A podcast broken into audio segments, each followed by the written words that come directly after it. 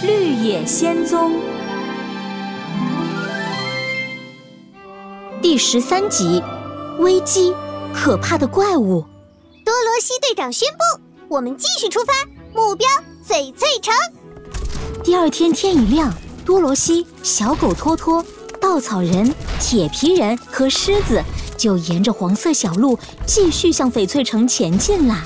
多罗西一边走一边唱：“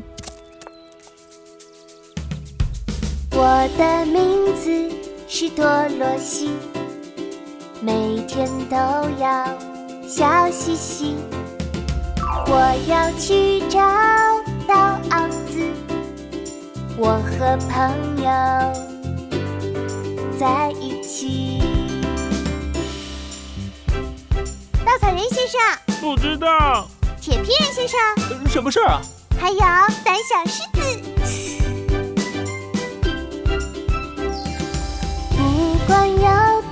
少危机，我都绝对不放弃，不放弃。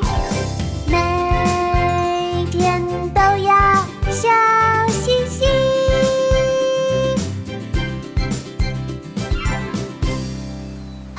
前面是多罗西的歌声一下子停住了，在他们面前出现了一条深深的壕沟，壕沟看起来有三层房子那么深，一条大马路那么宽，下面还有一条湍急的河流。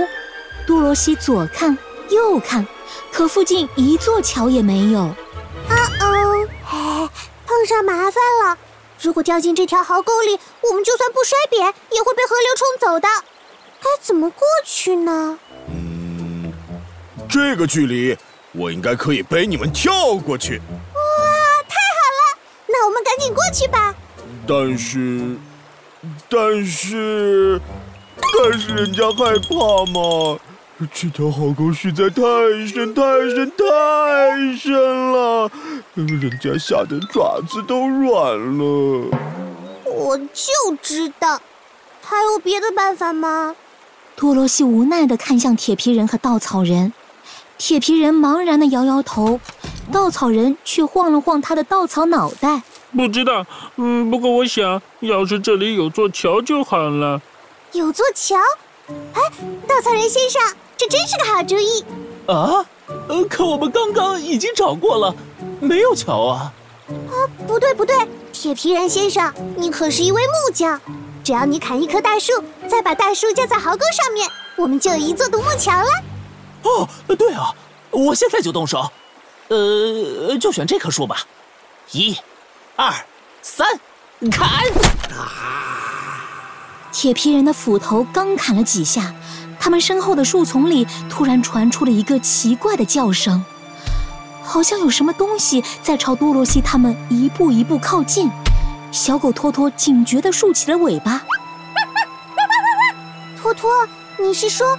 有可怕的动物过来了，不知道。不过我想，刚才那个叫声好像不是动物的叫声，不是动物的声音，那难道是？两头怪物从树丛里窜了出来。这两头怪物的脑袋长得像老虎，但身体却长得像熊，而且它们的体型比狮子还要大。胆小狮的脸都吓绿了。天哪，是卡利达！呃，这种怪物特别可怕，什么都吃，它会把我们都吃掉的。大吃它！快跑！啊啊，不对，后面就是壕沟，我们没地方跑了。卡利达一步一步朝多罗西他们走近，多罗西他们一步一步朝后退，再退一步就要掉下壕沟了。多罗西的心都快跳出胸口了。他抱紧了小狗托托。啊，糟了！我要被怪物吃掉了！我回不去堪萨斯了。胆小狮突然冲了出来，挡在了两头卡利达和多罗西中间，发出了一声震耳欲聋的狮吼声。一瞬间，整个森林都安静了下来，大家都被百兽之王的威严惊呆了。我是百兽之王狮子。再敢靠近，我就撕碎你们！的害怕的呃跑。两头卡利达被胆小狮吓住了，他们跌跌撞撞的逃回了树林，只有胆小狮还威风凛凛的立在原地。天哪，狮子先生，你把他们吓跑了！小菜一碟儿，毕竟我是狮子，只要一声狮吼，就能让你两头怪物吓得逃命。呃，对了，多罗西，你能扶我一下吗？我腿软了。啊，我就知道。多罗西正要去扶胆小狮，忽然树丛里又传来了脚步声。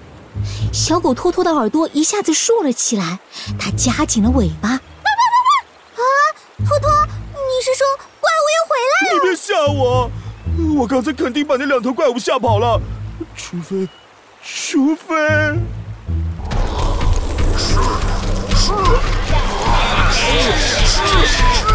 两只卡利达再度出现，他们一步步逼近多罗西，在两只卡利达的身后跟着整整一群的卡利达，看起来宛如一个怪物组成的军队，把多罗西他们包围住了。多罗西他们能平安逃脱吗？